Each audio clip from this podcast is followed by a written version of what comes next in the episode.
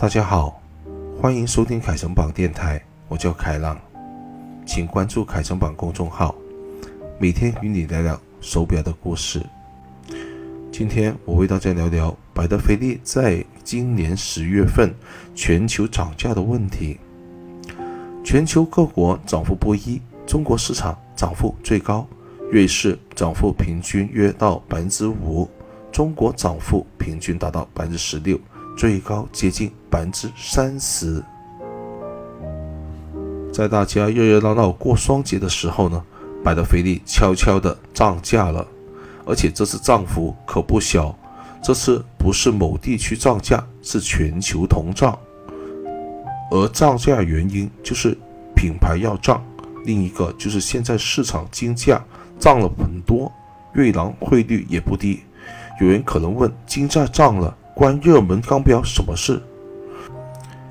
其实各位有所不知，因为疫情原因，像百达和捞的钢材料供应并没有那么充分。当然，这依然不能说是特别重要的原因。总总归，这次百达翡丽价格一下子涨了不少。好，我们继续说说涨价的重点。百达翡丽整体入门价格拉高了两万五千元。这时，百达翡丽腕表在中国市场入门价格为十一万四千四百元，涨价前该款定价为八万九千七百元。具体型号是四九幺零杠幺零 A 杠零幺二 Twenty Four 石英钢表。至此，百达翡丽所有腕表中，机械表入门价格为十六万六千八百元。涨价前，该款定价为十四万一千九百元，具体型号就是五幺六七 A 零零幺 e q u i n e r 手雷钢款入门。百达翡丽机械经典款腕表入门价格整体拉高了四点一八万元，至此，百达翡丽机械表经典款入门价格为十九万一千八百元。造价前，该款定价为十五万元，具体型号就是五幺九六 J 杠零零幺。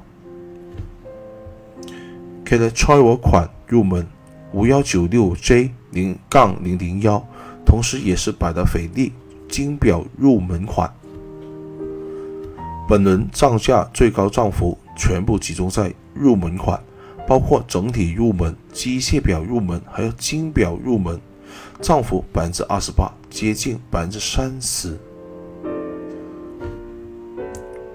本次涨幅最突出的，全部集中在两大钢表热门和相关金表，即鹦鹉螺系列和手雷系列，俗称百达翡丽买不到系列，涨幅基本都在百分之二十左右。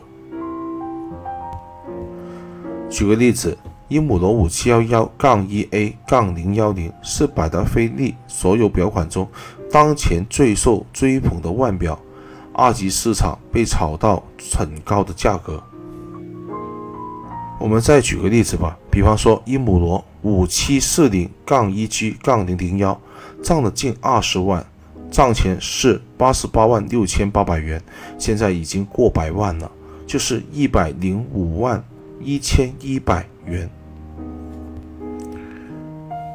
在节目尾声的时候，我提醒大家几个点：百达翡丽在中国地区只有两家店，上海原地和跟北京原地。百达翡丽在中国大陆地区售后也只有跟随表店的两个。百达翡丽订表时并不需要交定金或全款，在等待表到货前预付或者到货后支付就可以了。百达翡丽定表的最终价格不是现有的价格，而是交货时的价格。比如你现在定表，如果等待的期是三年的话，那么你支付价格为三年后收表的那个价格。好了，希望大家可以早一点拥有百达翡丽。我们这期节目到了，下期我们再会，晚安。